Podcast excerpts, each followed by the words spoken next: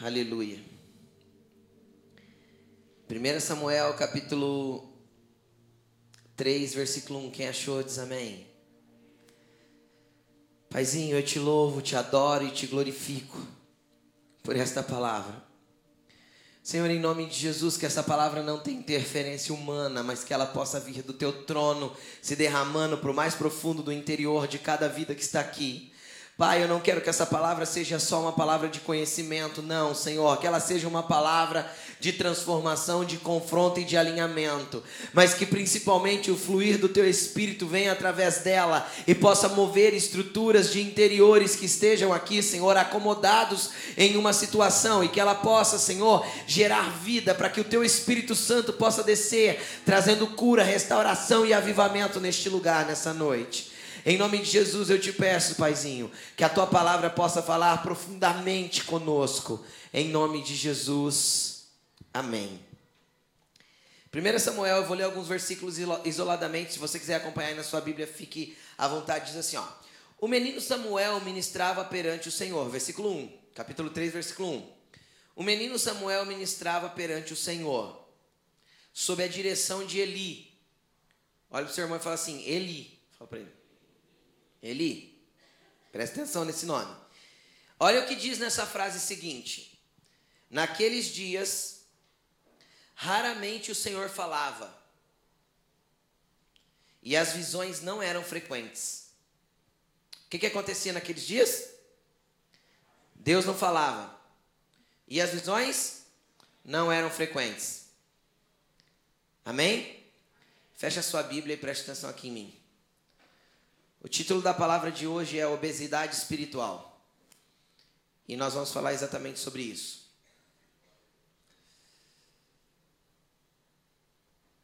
Ele é um sacerdote muito peculiar na Bíblia. Por que peculiar? Porque ele ele encerra um tempo. Ele encerra um tempo e o menino Samuel abre um novo tempo. Esse menino Samuel que nós ouvimos aqui. Quem era Eli, quem era Samuel? Primeiro eu quero te explicar o que era um sacerdote, o que ele deveria fazer e para que ele foi instituído na lei judaica e através de Moisés e através da lei. Isso não serve para os nossos dias. Eu vou explicar o contexto do judaísmo. O sacerdote foi instituído lá no deserto através de Moisés, quando Arão, seu irmão, foi separado para o sacerdócio, juntamente com os seus filhos, seus quatro filhos. E o que, que era um sacerdote? Um sacerdote era todos os descendentes de Arão, irmão de Moisés. E eles eram da tribo de Levi. Por isso eram chamados de levitas. Então todos os da tribo de Levi, tribo era quem? Eram os descendentes de Levi. Levi foi um homem, filho de Jacó. Então Jacó teve doze filhos, que gerou doze tribos para o povo de Israel. Né? Então, eram 12 pessoas que tiveram seus descendentes. Dentre os descendentes de Levi, houve Arão, que foi escolhido como sacerdote por Deus, e a partir de Arão, todo descendente dele seria sacerdote. E todos os demais levitas, os descendentes de Levi, foram escolhidos por Deus para cuidarem do tabernáculo e posteriormente do templo, cuidarem em todos os seus aspectos, desde o porteiro até o conferente das ofertas, até os músicos e todos aqueles que se envolviam no trabalho sacerdotal e no trabalho levítico, falando de sacrifícios, ofertas e tudo que envolvia o trabalho do tabernáculo e do templo. E aconteceu que Eli viveu algumas gerações depois de Arão. Pelas contas aí, acredito que dez ou doze gerações depois, oito gerações depois, alguma coisa assim, não contei. E o trabalho do sacerdote era o seguinte: o sacerdote ele tinha ele tinha uma veste especial, ele tinha uma roupa especial. Essa roupa era, eu vou falar bem assim para você entender, era muito rica. muito rica por quê? Porque ela era uma roupa feita de linho fino, então eles usavam eu vou falar, é sério isso, não ri. Eles usavam uma cueca especial, uma roupa por baixo, era que era tipo um calção. É sério isso, era só o sacerdote que podia usar. Aí eles tinham uma túnica que cobria o corpo todo, feita com, com, a, a, a, com os tecidos que Deus especificou para Moisés. Aí eles tinham uma estola sacerdotal, que era um, um manto que ia por cima, cobrindo tudo isso. Essa estola ela era costurada com fios de ouro. Por cima da estola sacerdotal, nas barras da estola sacerdotal, é, tinham sininhos e romãs. Sabe uma romã? Ela não parece um sininho? Quem já viu aquelas romãzinhas que é um sininho que põe na coleirinha de cachorro? Aquilo. Um sino e uma romã, um sino e uma romã, um sino e uma romã, tudo em volta da orla dos vestidos de ouro. Aí por cima da estola eles tinham um peitoral. Um peitoral com 12 pedras preciosas, que eu nem lembro o nome de todas. Rubi, ametista, e não sei, um monte de pedra. 12 pedras, cada uma de uma cor, que simbolizavam as 12 tribos de Israel. Ele carregava por cima do peito. Aí ele tinha uma mitra na cabeça, que era uma espécie de chapéuzinho, escrito em linhas de ouro, bordado em linhas de ouro: Santidade ao Senhor. E ele usava aquilo sobre a cabeça. Então ele tinha todo um aparato. Deus que especificou assim: tudo isso tem um simbolismo daquilo que significaria o que somos no ambiente espiritual em Cristo. Não vou entrar nesse pormenor, porque senão a gente vai longe. E não é isso que eu quero explicar nessa noite. Isso era tudo simbólico daquilo que Cristo seria na nossa vida, das roupas espirituais que nós vestimos hoje. Ou deveríamos vestir, pelo menos. E o que, que o sacerdote fazia? Ele tinha duas funções. Primeiro, pegar as causas do povo, o sacrifício do povo, a adoração do povo e levar até Deus, através do altar de sacrifício, através do altar de incenso, através das ofertas movidas, e aí tem um monte de ritual de oferta diferente. Isso não é para nós mais. Oferta movida, que era movida mesmo, era pegar a oferta e mover na presença de Deus. Oferta derramada, oferta queimada, que era o holocausto, né? E aí tinha um monte de tipo de oferta diferente, cada um significava uma coisa. Então esse era o primeiro papel dele: pegar as causas do povo e levar para Deus. O segundo papel dele era entrar no santíssimo lugar onde ficava a arca da aliança. Quem já viu aquela caixa de madeira que tem os querubins em cima, revestida de ouro? Lá no Santo dos Santos ele tinha que receber a presença de Deus, ouvir Deus, falar com Deus e trazer a resposta para o povo. Então era um trabalho de mão dupla. E por que eu falo que Eli fechou um tempo e abriu outro tempo? Porque Eli foi uma pessoa que engordou espiritualmente. Ele era um obeso espiritual. Porque ele não se preocupava em ouvir o que Deus estava falando, ele não se preocupava em ter visões, em ter palavras, em ter entendimento do que Deus estava movendo, mas ele continuava a receber as porções do povo e a usar aquilo de forma leviana, de forma errada. Por quê? Porque para toda oferta o sacerdote tinha uma porção. De tudo que o povo levava para ofertar para Deus, uma parte era do sacerdote.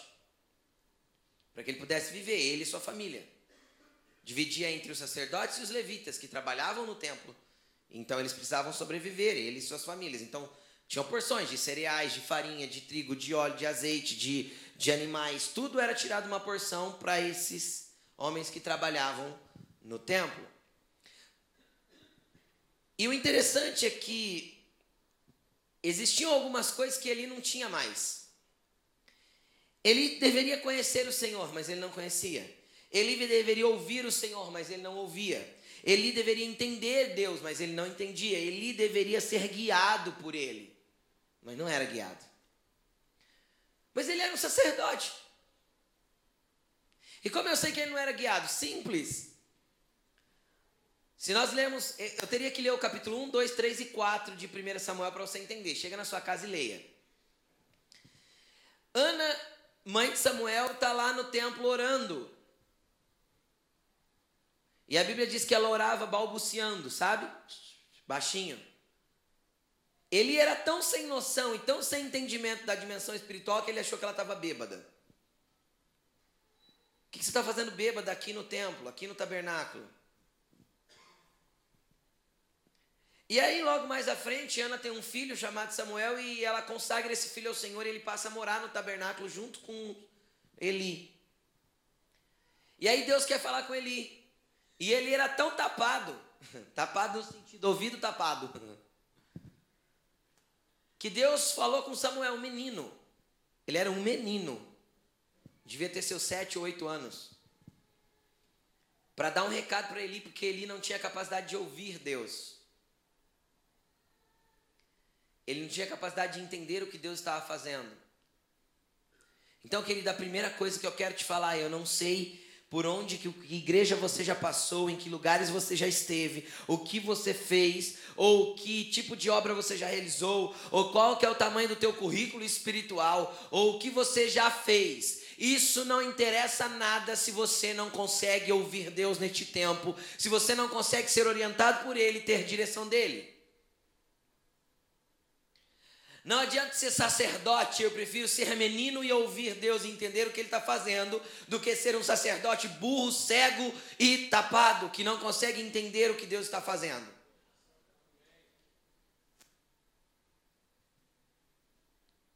Então não interessa o quanto você já tenha feito ou o quanto você faz no ambiente natural, porque no ambiente natural Ele continuava fazendo. O povo levava o sacrifício ele e os filhos faziam o que tinha que fazer. O que acontecia com Eli? Primeira coisa, a Bíblia diz que Eli ele tinha uma cadeira e ele ficava sentado na entrada do santuário com essa cadeira. Todo obeso espiritual gosta mais da cadeira do que da atividade. Todo obeso espiritual não quer se mover. Ele está disposto a aprender. Mas desde que, desde que ele terceirize o serviço. Porque ele terceirizava, sentava na cadeira e falava para os filhos: faz vocês. Sabe por quê? Porque todo obeso tem dificuldade de locomoção. Desculpe se tem alguém obeso aqui, mas é a realidade. Todo obeso tem dificuldade de locomoção, todo obeso sente dor aqui ou ali, porque o peso atrapalha. Todo obeso não tem a agilidade que uma pessoa magra tem. Então, todo obeso espiritual vai se conformar mais com a cadeira do que com realizar alguma coisa para Deus. Então, comece a analisar a sua vida. Comece a analisar o ambiente da tua vida se você não está se conformando mais com a sua obesidade espiritual Pastor, mas como obeso? Eu vou explicar. E ele tinha ali aquela cadeira. Sinal do obeso, ele prefere a cadeira do que fazer. Segundo sinal do obeso, ele gosta de terceirizar as coisas. Ele explica como faz, sabe como faz, mas ele não faz. Por que ele explica e ele sabe? Porque ele vive na igreja há anos. Então ele já ouviu o ensinamento aqui, já pegou um, um ensinamento a colar, ele já foi no curso daquilo, ele já assistiu aquilo lá, e ele vai se empanturrando de conhecimento espiritual que não traz conhecimento do Senhor que dirige a tua vida. Porque o conhecimento, se não for acumulado junto com a sabedoria, ele é inútil. Nossa, agora eu pesei, hein? Mas é bem isso. Porque tem gente que é especialista em tudo, porque já fez curso de tudo, mas nunca fez nada. Então eu nunca vi ninguém aprender na teoria. Quem já fez faculdade aqui, levante a mão. Quem teve que fazer estágio? Por quê? Para aprender. Porque ninguém aprende numa sala de aula a ser um especialista numa área. Agora vamos ser sinceros, você aprendeu mais fazendo ou mais na faculdade que você fez? Fazendo? É lógico que é fazendo. Porque a faculdade nos traz o conhecimento, mas não nos dá a experiência. E o Senhor quer mover uma igreja que pare de viver só de blá blá blá e comece a viver, comece a viver de experiências com Ele. Onde as visões não sejam raras e a palavra dele flua para o ouvido de todos.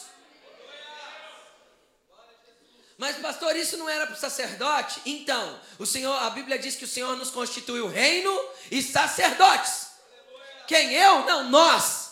Eu, você e todos nós que estamos aqui. Nós somos o reino dele e cada um de nós é sacerdote dele aqui na terra. E o que, é que um sacerdote tem que fazer? Ouvir as causas da pessoa, das pessoas e levar para Deus, e ouvir as coisas de Deus e trazer para as pessoas. Mas, pastor, isso não é papel seu? Não, filho. Isso é da igreja. É nosso. A gente se acostumou a fazer uma faculdade espiritual. Não é criticando os irmãos que têm isso. Por favor, se você me assiste pela internet, não me julgue mal. Mas a gente, a gente durante muitos anos teve escola bíblica. Eu já participei muito de escola bíblica. É uma benção. É uma benção. Você aprende muito. Mas sabe o que é interessante na escola bíblica? Você nunca tem uma formatura. Você já percebeu isso?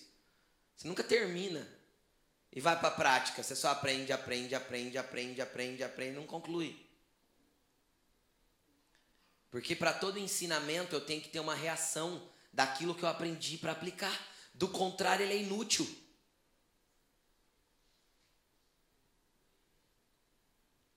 E aí eu vou engordando espiritualmente. Eu vou arrumar uma cadeira, vou colocar num lugar confortável e eu vou ficar por ali.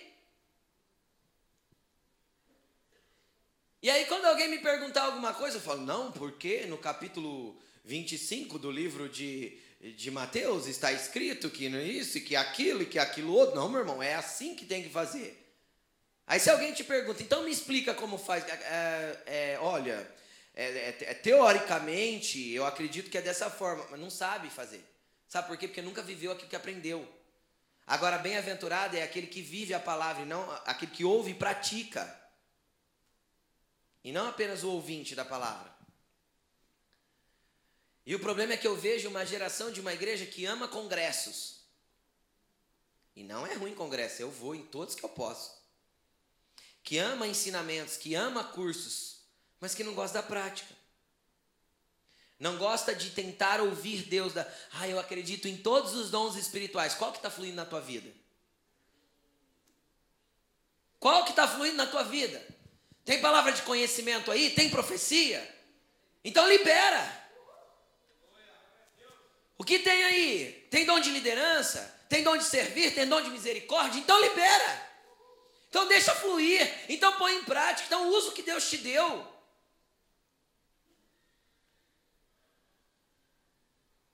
Por que nós aprendemos tanto, fazemos tão pouco? Por que nós ouvimos tanto e agimos tão pouco? Por que essa geração é uma geração tão acomodada, tão obesa espiritualmente? Existem tantas coisas liberadas para nós, mas nós esperamos que alguém ore por nós.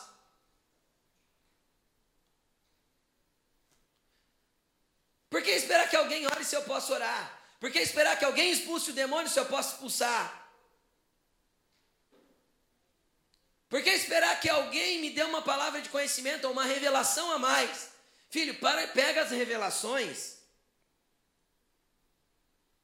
junta tudo, coloca numa sacola e busca a revelação de quem Cristo é.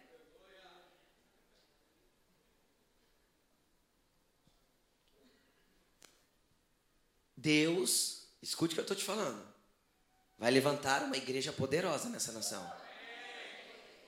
Uma igreja que entende dois princípios. Eu sou cristão há 23 anos. Eu vi uma igreja viver um avivamento poderoso na década de 90 e começo da década de 2000.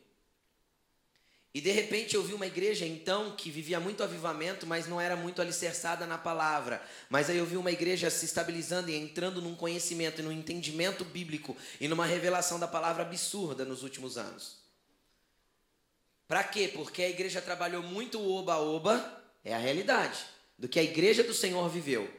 Se alguém viesse na igreja e não sentisse o ripio, ou não tremesse um pouquinho, ou não caísse no chão, não estava cheio do Espírito Santo.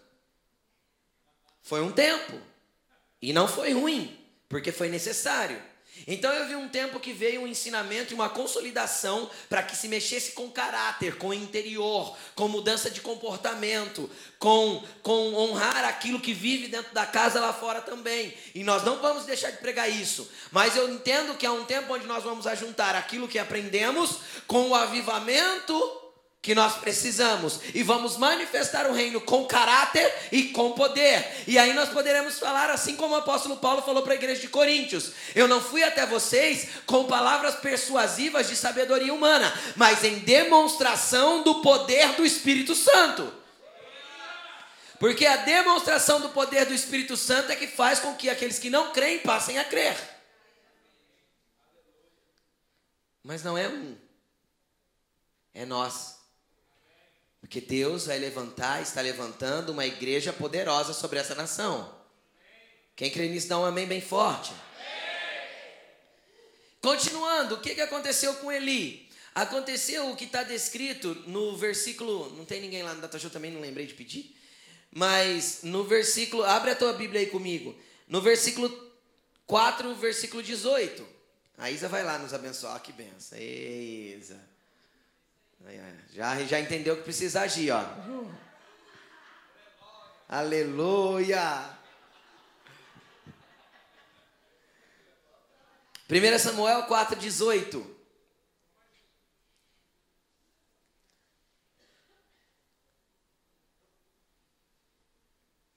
Quem achou aí diz amém?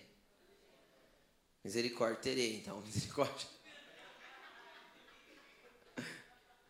1 Samuel está no telão. Ó. Quem não achou, olha no telão, que o telão teve misericórdia de ti. Vamos lá. Olha que, olha que diz aí. Quando ele mencionou a arca de Deus, Eli caiu da cadeira para trás, ao lado do portão, é onde ele ficava sempre, e quebrou o pescoço e morreu, pois era velho e o quê? Pesado, obeso. Ele liderou Israel por 40 anos. A sua nora, mulher de Finéias, estava grávida, perto de dar à luz. É o próximo versículo, não sei se entrou aí.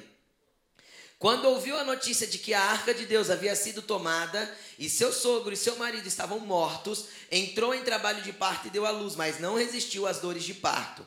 Enquanto morria, as mulheres que a ajudavam disseram: não se desespere, você teve um menino, mas ela não respondeu nada, nem deu atenção. E ela deu ao menino o nome de Icabode. E disse: A glória se foi de Israel. Icabode significa foi-se a glória. Foi-se a glória, foi-se embora a glória. Presta atenção aqui. É uma palavra hebraica que significa a glória foi embora. Sabe por que aconteceu isso com Eli? Sabe por que a nora dele se manifestou com esse nome para essa criança? A glória se foi. A verdade é que a glória já não estava lá faz tempo. O problema é que a gente precisa cair da cadeira para perceber que Deus já não está conosco. Normalmente Deus precisa quebrar as pernas da cadeira e a gente tem que cair no chão para perceber que Deus não estava ali. Porque ele já não fala faz tempo, as visões já não acontecem, eu já não tenho orientação, eu já não tenho percepção das coisas que estão tá acontecendo, eu já não ouço a voz de Deus, eu já não fluo no Espírito, ó, há anos. Eu já não sinto a presença dele faz tempo. A minha oração lá no quarto, quando eu tenho, é mais um monólogo do que uma oração, porque uma oração é um diálogo entre você e Deus. Você fala e ele responde. Mas, pastor, eu não vivo isso, mas vai começar a viver, porque o Espírito Santo está aqui e ele já abriu o caminho para você viver isso. Então a glória já se foi faz tempo. Só que tudo que nós geramos no ambiente espiritual, pela misericórdia e compaixão de Deus, demora um tempo para ele se manifestar no natural. Porque Deus é longânimo, compassivo e misericordioso. Mas a Bíblia é muito clara quando diz que tudo que o homem planta, ele colhe. Também a Bíblia é muito clara quando diz que a maldição sem causa não encontra pouso. Então Eli só estava colhendo o que plantou. Foram 40 anos de liderança sentado numa cadeira engordando.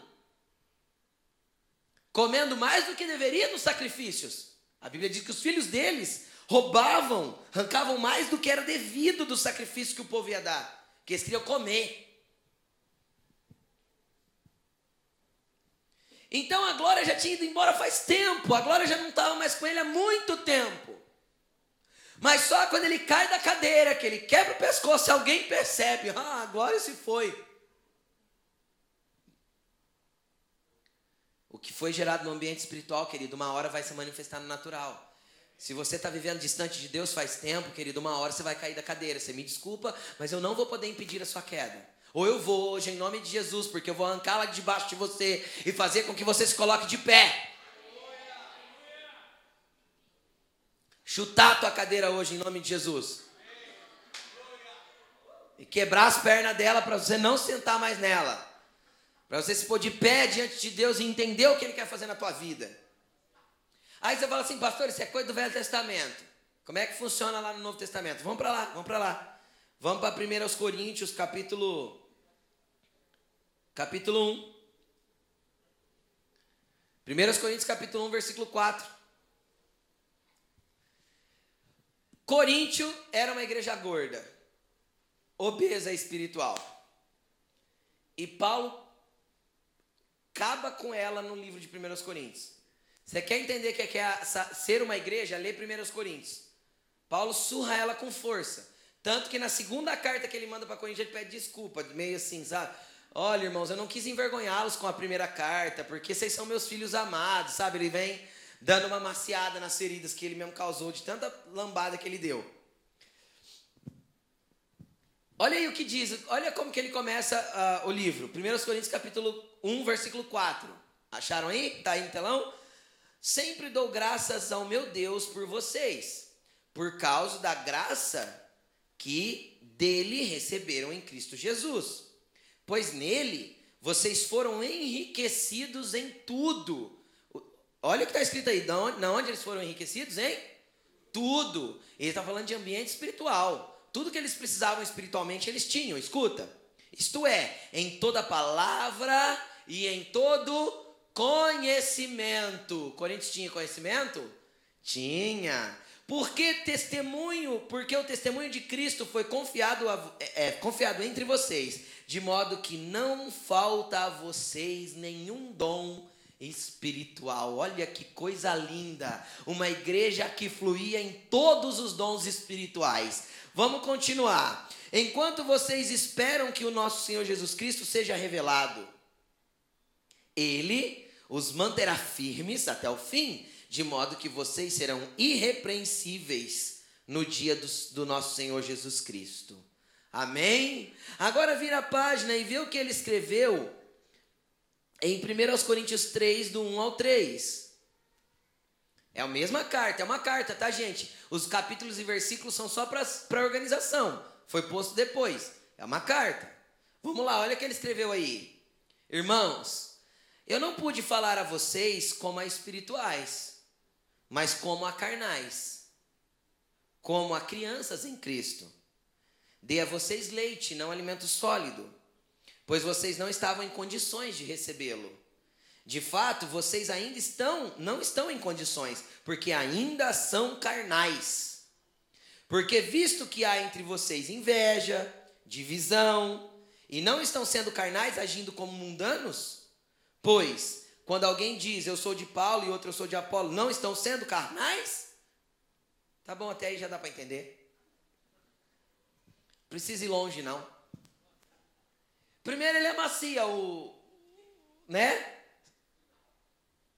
Vocês em tudo foram enriquecidos, nenhum dom vos falta. Mas eu quero falar com vocês como a carnais, porque vocês são carnais. O que, que ele estava dizendo? Era um outro tipo de igreja gorda. Era uma igreja gorda. Obesa espiritualmente. Por quê? Que tinha todos os dons espirituais e por isso eles se achavam soberbos e tinham inveja uns dos outros. Porque é aquele irmão falando uma língua tão bonita e eu não falo? Por que o Senhor dá profecia para aquele outro e eu não, não, não tenho dom de profecia? Por que o Senhor traz discernimento de espírito para ele e eu não tenho discernimento de espírito? Deus, eu também quero. E parece muito espiritual isso. Mas na verdade era o que? Carnalidade, invejas e contendas. Porque não havia caráter porque eles tinham conhecimento, mas não aplicavam. Nós não lembra lá no começo? Vocês estão cheios, enriquecidos de todo conhecimento, mas sem aplicação. Então encheram-se de conhecimento, buscaram os dons, mas não usufruíam dos dons do jeito que tinha que ser usufruído. Não usufruíram da forma que tinham que usufruir. Não usavam deles da maneira correta, da maneira que deveria ser usado. Acumularam tudo em si e ficaram obesos e soberbos e carnais. Pastor, mas alguém que fala em línguas pode ser carnal? Sim. Mas alguém que profetiza pode ser carnal? Sim. Tanto que Paulo mesmo ensina: não julgue o profeta, julgue a profecia. Porque o profeta pode ser carnal, mas a profecia pode estar vindo de Deus.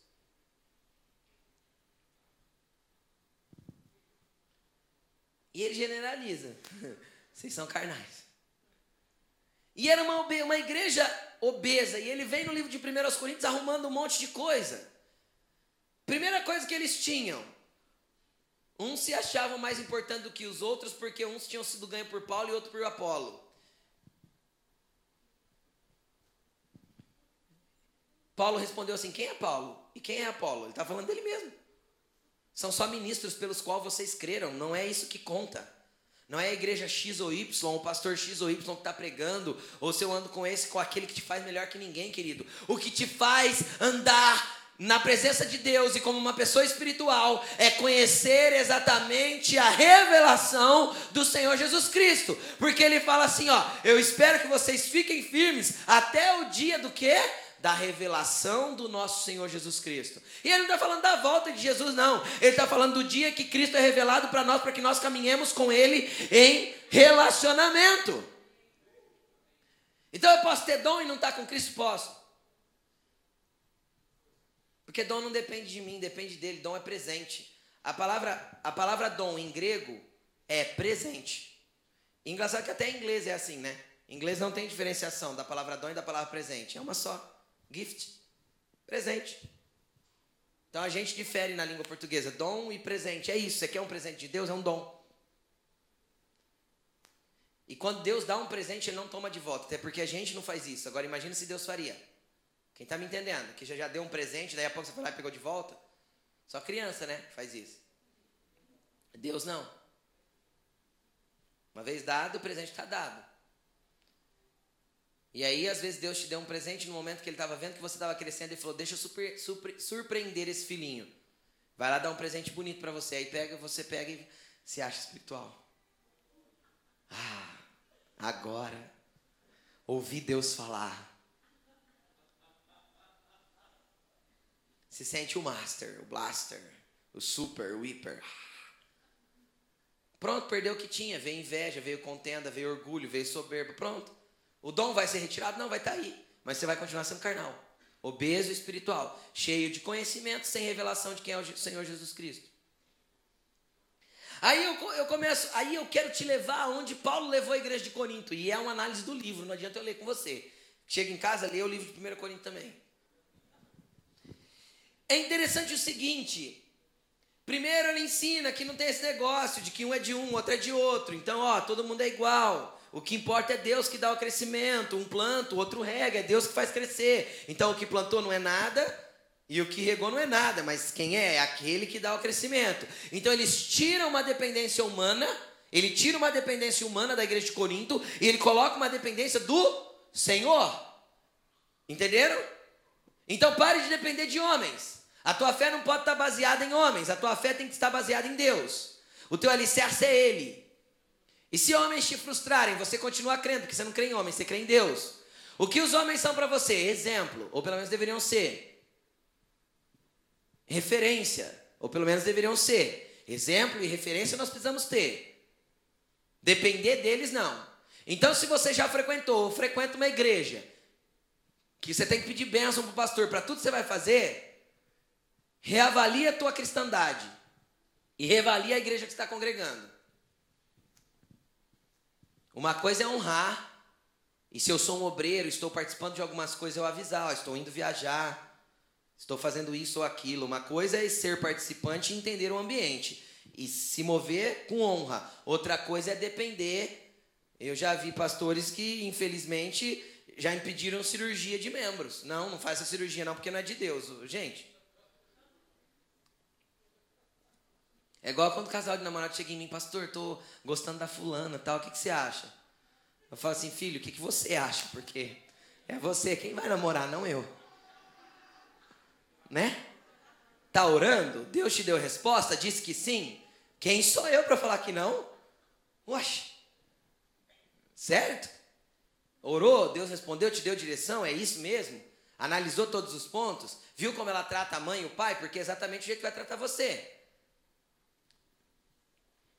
Viu o jeito que ele trata a mãe e o pai? Então, é desse jeito que ele vai te tratar quando casar. Analisa, quer, quer, quer entender, quer começar a namorar? Pergunte para ver, ver o jeito que ele trata pai e mãe, porque é o jeito que vai refletir em você. Quer entender mais um pouco? Pega amizade com a tua sogra. Larga a mão de ser boba. Melhor amiga que você pode ter é a tua sogra antes de casar. Ela vai contar tudo que ele faz. E vice-versa. Entendeu? Você não vai casar enganada. E se não, vê que não dá para casar, cancela. Desmarca a, chácara, cancela o buffet. Não casa. Porque você vai casar para sofrer. Depois vai vir chorando para mim, pastor. Casou, filho. Casou. O casamento é um só. Não existe dois casamentos. Biblicamente é um só. Existe a oração do divórcio. Se alguém quiser, eu faço. Vou orar e pedir para Jesus te matar, porque não tem jeito de separar espiritualmente. Ou você morre ou está casado até morrer. Não tem, biblicamente é assim. O que Deus uniu, não separe o, o homem. Pronto. Entendeu? Então, aguenta aí. Aguenta porque foi você que escolheu. Foi Deus não. Você não orou? Não pediu direção, não ouviu a voz de Deus, foi você que escolheu. Então, bola para frente. Amém? Não sei por que eu falei isso, tem nada a ver com a palavra. Vamos voltar para cá. vamos voltar para cá, vamos voltar para cá. Aí Paulo desmontou esse conceito de dependência e aí ele começou a desmontar alguns outros conceitos. Por quê? Porque quando eu vejo todas as listas de dons espirituais, sejam eles os de Coríntios capítulo 12, de Romanos capítulo 12, ou os de Efésios 4, que são já não são só dons, mas são ofícios, são encargos, os de Efésios, eu começo a entender que todos os dons, com exceção do falar em línguas, são para os outros e não para mim. Só o dom de línguas me edifica. O resto é tudo para eu abençoar o próximo. Quem está me entendendo? Não é para mim, é para eu dar, é para eu receber um presente e compartilhar. Todos os dons é para abençoar as pessoas. Apenas o dom de línguas é para mim mesmo. Aí eu vejo a igreja de hoje em dia. Qual que é o dom que mais se manifesta na igreja? Línguas. Por quê? Porque nós somos egoístas. Porque nós não queremos nada que ajude o outro. Eu quero aquilo que me edifica. É o que eu mais busco. Você foi batizado no Espírito Santo? Eu fui e falei em línguas. Quem falou que batismo no Espírito Santo tem a ver com falar em línguas? Línguas é um dom. O batismo no Espírito Santo pode não vir manifesto com línguas. E nem por isso você deixou de ser batizado. Amém? Não tem ligação uma coisa com outra. Normalmente o batismo se manifesta com o dom de línguas. Normalmente. Porque ele é, ele é útil para minha edificação. Então, quem que Deus quer edificar primeiro, antes que você possa edificar as pessoas? Ele quer me edificar primeiro. Você consegue entender isso ou não? Então, por isso, normalmente, quando eu sou batizado em línguas, eu recebo o dom, do, o, batizado no Espírito Santo, eu recebo o dom de línguas. Normalmente. Mas uma coisa não está ligada à outra. Não obrigatoriamente. E aí ele começa a explicar para a igreja de Corinto justamente isso. E aí o, o capítulo 11, o capítulo 12, o capítulo 13 e o capítulo 14 explicam isso. Como? Capítulo 11, ele fala da ceia. O que, que acontecia na ceia na igreja de Coríntios? Como que era feito a ceia? Primeiro eu quero explicar. Hoje a gente faz a ceia parecendo um ritual, né? Aquela coisa, né? Faz as tacinhas, os pãozinhos. Por quê? Porque, por quê? Porque é religião. Porque é religioso, por isso que faz. É isso. Não tem outra explicação. Porque biblicamente, sabe como que era a ceia? Cada um traz um pão de casa e traz um suco de casa e a gente senta todos na mesa e come e bebe junto. Isso é ceia. Aí o que estava acontecendo na igreja de Corinto? Estava acontecendo que todo mundo trazia, só que os que chegavam primeiro comia tudo e largava os que chegavam depois sem. E o que tinha, o que não tinha condição de trazer, não comia. Aí você lê capítulo 11 de Coríntios, ele fala assim, ó: Vocês comem e bebem indignamente, porque vocês não discernem o corpo de Cristo. Quem que é o corpo de Cristo? A igreja. Então você não discerne que você tem que abençoar o seu irmão e dividir tudo com ele. Então você está cheio de dom, mas não entende o contexto da igreja. Não entende o contexto, o contexto de compartilhar, de ter comunhão, de viver juntos. Vocês são carnais. E quem come e bebe indignamente, come e bebe para sua própria condenação. E pode ler o contexto, você vai entender que comer indignamente é não discernir o corpo, é não discernir a igreja que está participando junto, e era para dividir, e não para cada um se empanturrar. Ele mesmo fala: um enche a barriga e fica bêbado de tanto beber suco de uva. E o outro passa fome. Pode ler lá que ele vai falar. Por quê? Porque eles eram egoístas, pensavam só em si próprios, era uma igreja gorda, cheia de dom, cheia de conhecimento, mas não tinham a revelação e não tinham o entendimento do que é corpo. Aí a gente chega no capítulo 12, aí ele vem explicando os dons espirituais. Porque a um, pelo mesmo Espírito, é dado palavra de conhecimento, a outro, pelo mesmo Espírito, palavra. E ele vai falando: dom da fé, dom de curar, dom disso, dom daquilo. E ele vai explicando vários dons ali. Ele tem nove dons retratados. Só que ele termina de explicar os dons, ele tem que explicar sobre o quê? Sobre o que é o corpo. Ele vai explicar, olha, porque nós somos muitos membros, mas um só corpo. E porque você é mão, o outro é pé. E porque você não é pé, você é inferior ao que é mão? Não, não é. Nós somos todos iguais, porque fazemos parte de um mesmo corpo. O que, que ele estava ensinando para essa igreja? Parar de competir pelos dons e pelo fluir, porque cada um é, tinha uma coisa, mas quando eles se ajuntavam, num todo, eles eram um corpo poderoso. Por quê? Porque o cabeça deveria ser quem mesmo? Cristo. Então ele continua falando. Quem manda no teu corpo? Humanamente dizendo. Tua cabeça. O comando vem de quem? do Cristo. Então o Cristo deveria orientar os membros para onde eles deveriam fluir. Como fluir em cada dom, como fluir em cada lugar, como se ministrar, como andar e como viver a, a, o cristianismo. E era isso que aquela igreja não tinha. Porque estava cheia de conhecimento, estava cheia de dom, mas não sabia usar. Não pensava no próximo, pensava só em si próprio.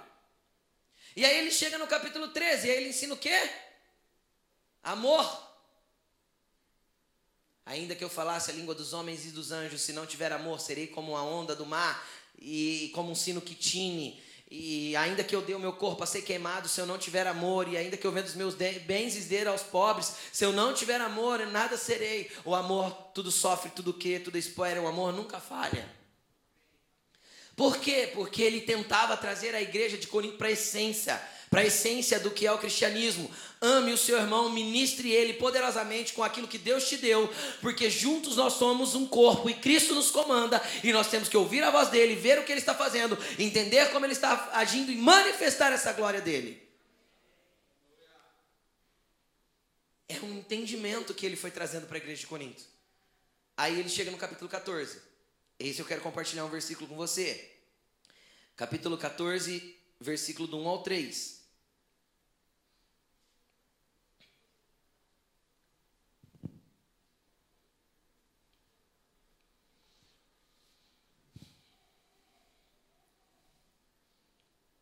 Entrou aí no telão?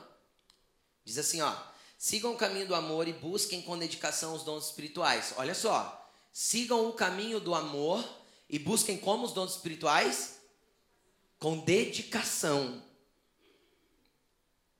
Principalmente o dom de profecia. Olha que interessante isso. Pois quem fala em língua não fala aos homens, mas a Deus. De fato, ninguém entende. Em espírito, fala mistérios. Mas quem profetiza fala para edificação, encorajamento e consolação dos homens. Quem fala em língua, a si mesmo se edifica, mas quem profetiza edifica a igreja. Você consegue entender isso? Paulo estava falando o quê? Você tem que fluir no amor. Não busque só para você, é hora de compartilhar. Tem dom, nós temos que viver o que a igreja vive. E aí tem gente que mistifica a profecia. Querido, tem três dons que estão muito ligados e são muito difíceis de separar um do outro. É o dom de profecia, é o dom de palavra de conhecimento e é o dom de palavra de sabedoria. São muito parecidos. Muito parecidos. Eu não vou descomplicar isso agora, porque senão eu vou longe para explicar os três. Daqui um dia nós vamos ter um curso sobre isso. Aí você vem no curso e você entende e aprende. Amém? Mas eu não vou separar os três, mas os três é muito simples de entender. Ouça a Deus e replica o que Ele está mandando você dizer. Tá? Um serve num ambiente, o outro serve para outra coisa e o outro serve para outra coisa, mas os três vão ter a mesma é a mesma coisa. Ouça Deus. E o que, que acontecia com Eli lá atrás que a gente falou? Não tinha, não ouvia Deus e as visões não eram frequentes. Era uma igreja gorda. O que acontecia com Coríntio? Eles tinham todos os dons, mas eles pensavam só em si próprios. Então é ouvir Deus e deixar que Ele manifeste através da sua vida para a vida do seu irmão. Sabe o que eu sonho? E eu vou ver esse sonho se acontecendo em breve. O dia que na hora da adoração nessa igreja, no momento do louvor, pessoas vão começar a andar e entregar a palavra de sabedoria, profecia e revelação um para o outro.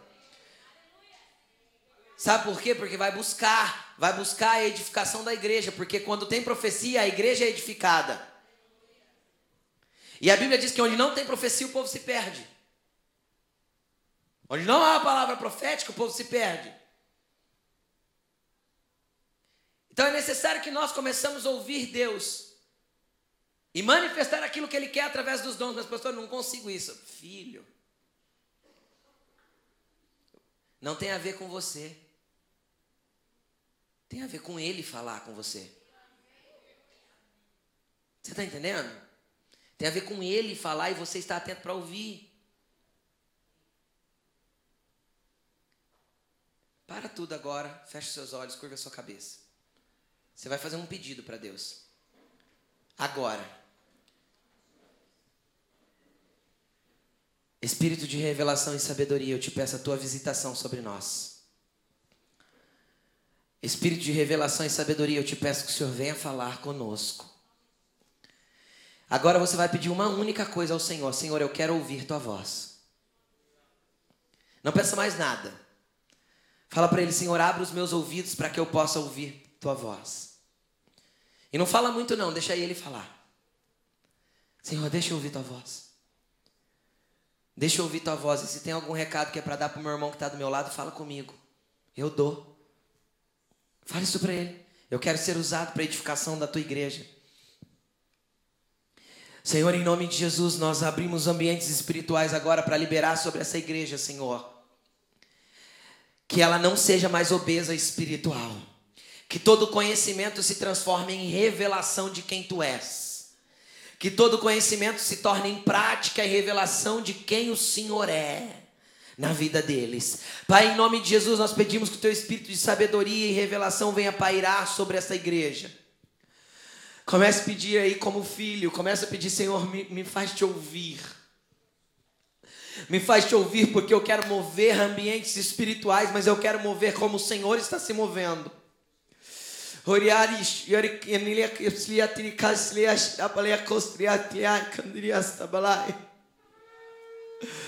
O Espírito do Senhor está aqui, querido. Ele quer abrir os seus ouvidos agora. Desligue-se do natural e fala: Senhor, se revela para mim. Se desligue-se do natural agora, esqueça, esqueça tudo que envolve o teu natural e fala: Senhor, se revela para mim. Me deixa te ouvir. Me deixa entender o que o Senhor está fazendo, porque eu quero me mover como o Senhor se move.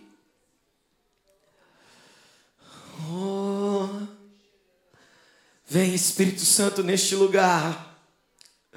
E quem ainda não é batizado no Espírito Santo, vem batizar agora. Vem Espírito Santo neste lugar, porque nós cremos num tempo em que a igreja vai fluir com entendimento, conhecimento, revelação, sabedoria e manifestação do teu poder. Uma igreja integral, completa, que flui com conhecimento da tua palavra, com entendimento da tua palavra, mas também com a sabedoria e com a revelação de quem tu és, e que possa mover ambientes espirituais e que possa ser usada em todos os lugares, lugares que estiverem. Oh, vem Espírito Santo. Vem Espírito Santo, abra os ouvidos dos irmãos aqui. Vá colocando-se de pé, querido. Vá colocando-se de pé em nome de Jesus, que toda obesidade espiritual fuja da tua vida. E se o Espírito te deu algum entendimento, alguma revelação, alguma palavra, e você tem que liberar isso para alguém, faça isso agora. Mas faça isso mesmo. Às vezes isso vai se manifestar como algo assim, eu não sei se eu devo, mas eu sinto que eu preciso. Então faça, querido. Libere o que o Senhor está te entregando agora, porque é algo novo que Ele vai derramar sobre a tua vida. Feche os seus olhos, desligue-se de quem está aqui e fala para o Senhor: Eu quero te ouvir, eu quero te entender. Eu não quero ser um obeso espiritual e nem andar em toda a confusão que Corinto andava, mas eu quero os dons espirituais na minha vida. Eu quero que o Senhor flua através de mim. Eu quero que o Senhor derrame esses dons sobre mim.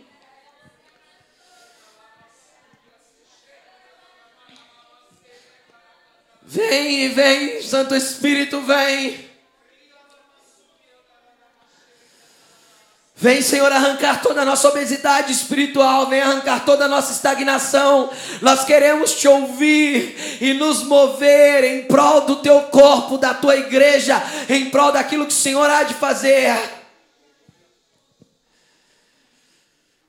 Oh, fala, Espírito Santo, fala, Espírito Santo. Fala, Espírito Santo, e mova a tua igreja. Fala, Espírito Santo, e mova os teus filhos. Fala, Espírito Santo, e mova o teu corpo. Fala, Santo Espírito, e vem mover agora. Que ouvidos sejam abertos e que seja liberado um ambiente de cura agora.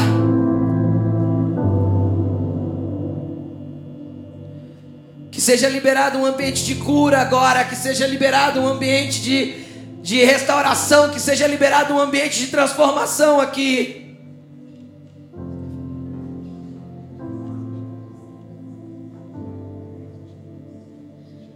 Talvez você está achando que para que o Espírito traga sobre você uma palavra de conhecimento, uma palavra de sabedoria, ou fluir da sua vontade, talvez você está achando que algo muito extraordinário precisa acontecer.